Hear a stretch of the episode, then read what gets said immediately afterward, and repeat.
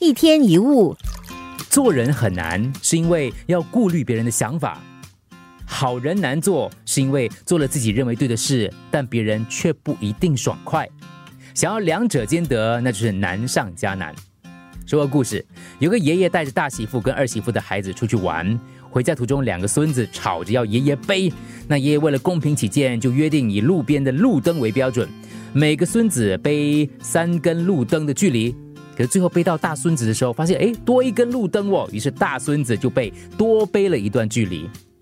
二媳妇知道这件事情，有点不高兴，认为爷爷偏心。爷爷知道之后呢，就吩咐这个媳妇呢去煮一锅饭，然后再叫他们用饭各自捏成一个人像。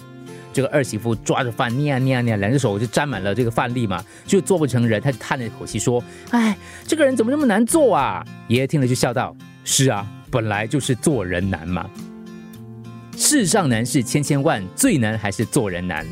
做人难就难在这个人不是自己要做的，也不是为自己做，而是为别人做的。因为你不知道别人怎么想，你也管不了别人怎么想，而且每个人的想法都不一样。那应该怎么做呢？那就是学习一件最基本的事：做你自己，做任何你认为对的事，去做对的事，不要当对的人。有一次，孔子的学生问他：如果全村的人都很喜欢这个人？那这个人怎么样呢？孔子回答：啊，还不够好。那如果全村的人都不喜欢这个人，这个人怎么样呢？